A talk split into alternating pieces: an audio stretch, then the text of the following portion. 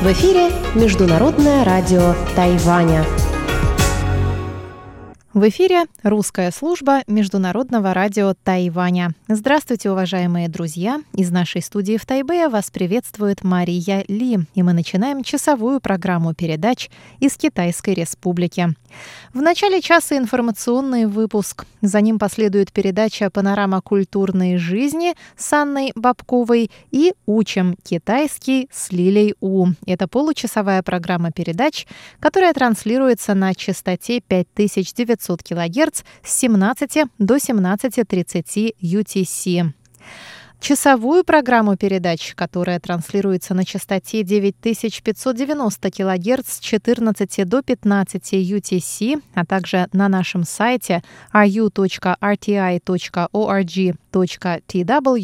продолжит рубрика «Нота классики» с юной Чень и повтор почтового ящика. А пока новости вторника, 16 июля.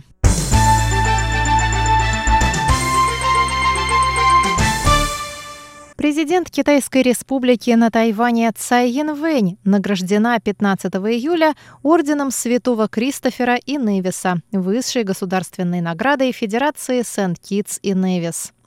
Награду президенту Цай вручил генерал-губернатор Сен-Китса и Невиса Тепли Ситон во время приветственной церемонии в честь тайваньских гостей. В благодарственном слове Цай Янвэнь сказала, что врученный ей орден – это важнейшее подтверждение долговременной дружбы и партнерства между двумя странами. Больше всего меня трогает тот факт, что после обретения Сент-Китсом и Невисом независимости в 1983 году первой страной, с которой Федерация установила дипломатические отношения, стала Китайская республика на Тайване. Тогда генерал-губернатор Теплисит он посетил Тайвань, чтобы обсудить этот вопрос и стал главным инициатором установления отношений. Получение ордена из рук генерал-губернатора многое для меня значит.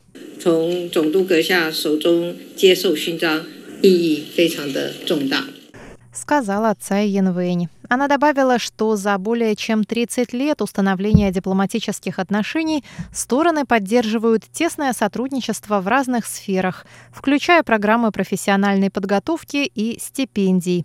Цай Янвэнь также поблагодарила Карибского союзника за поддержку участия Тайваня в международных организациях. Президент Цай Янвэнь совершает дипломатическую поездку по странам-союзницам Тайваня в Карибском регионе. После Гаити и Сент-Китса и Невиса президент отправится в Сент-Люсию и Сент-Винсент и Гренадины.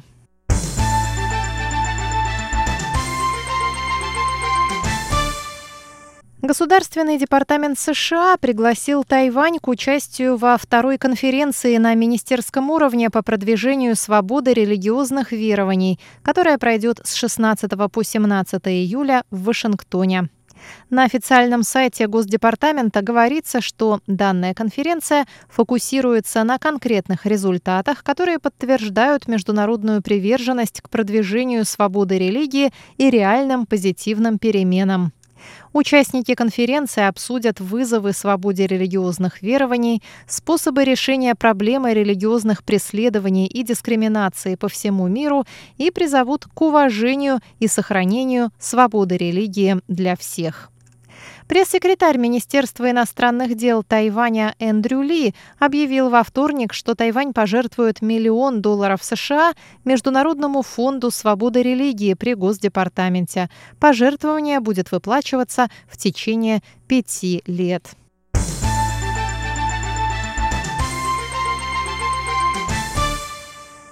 Семеро тайваньских аналитиков фондового рынка задержаны в Шанхае за предоставление консультаций без лицензии.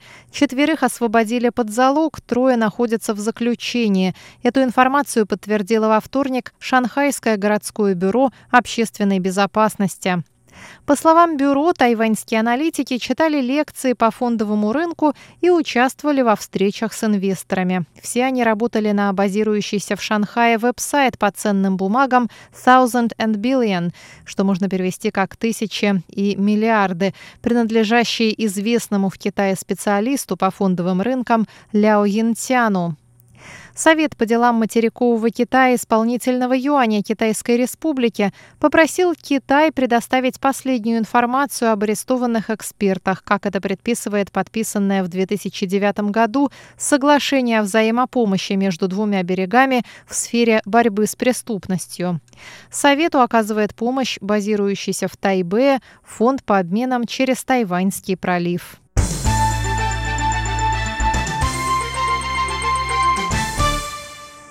Жители и гости тайваньской столицы смогут увидеть самый знаменитый русский балет в исполнении труппы и сопровождении симфонического оркестра Мариинского театра.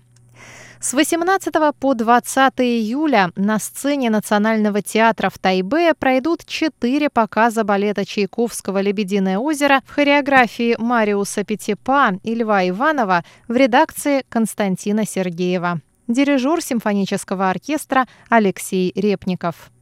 В четырех показах задействованы три пары исполнителей главных ролей. 18 июля и в вечернем показе 20 июля главные партии исполнят первые солисты Мариинского театра Надежда Батуева и Владимир Шкляров. 19 июля прима и премьер Мариинки Екатерина Кандаурова и Тимур Аскеров. А в дневном показе 20 июля первые солисты Екатерина Осмолкина и Александр Сергеев.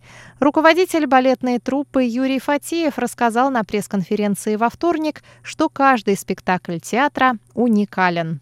Каждый спектакль, он особенный, потому что каждый спектакль индивидуален. А сегодня у артиста одно настроение, и он танцует в одном э, направлении. Завтра у артиста другое настроение, интерпретация спектакля будет совершенно другая. Поэтому каждый спектакль уникален и неповторим, повторить его будет невозможно. Но то, чего, наверное, никогда не видели и не увидят тайваньские зрители, это качество исполнения классического спектакля «Лебединое озеро», который есть только в Мариинском театре. Больше это увидеть нельзя нигде. В этом и есть уникальность. И еще, наверное, стоит добавить, что все-таки классический балет, классический балетный спектакль, это, наверное, самое, самый красивый вид искусства, танцевального искусства. И таких уникальных исполнителей, которые могут танцевать э, классические спектакли в мире, очень мало. А в Мариинском театре они существуют, они есть, и это, на мой взгляд, самые красивые артисты в мире, которые на сегодняшний день существуют. Такой красоты больше нигде увидеть невозможно. Выпуск новостей вторника для вас подготовила Мария Ли.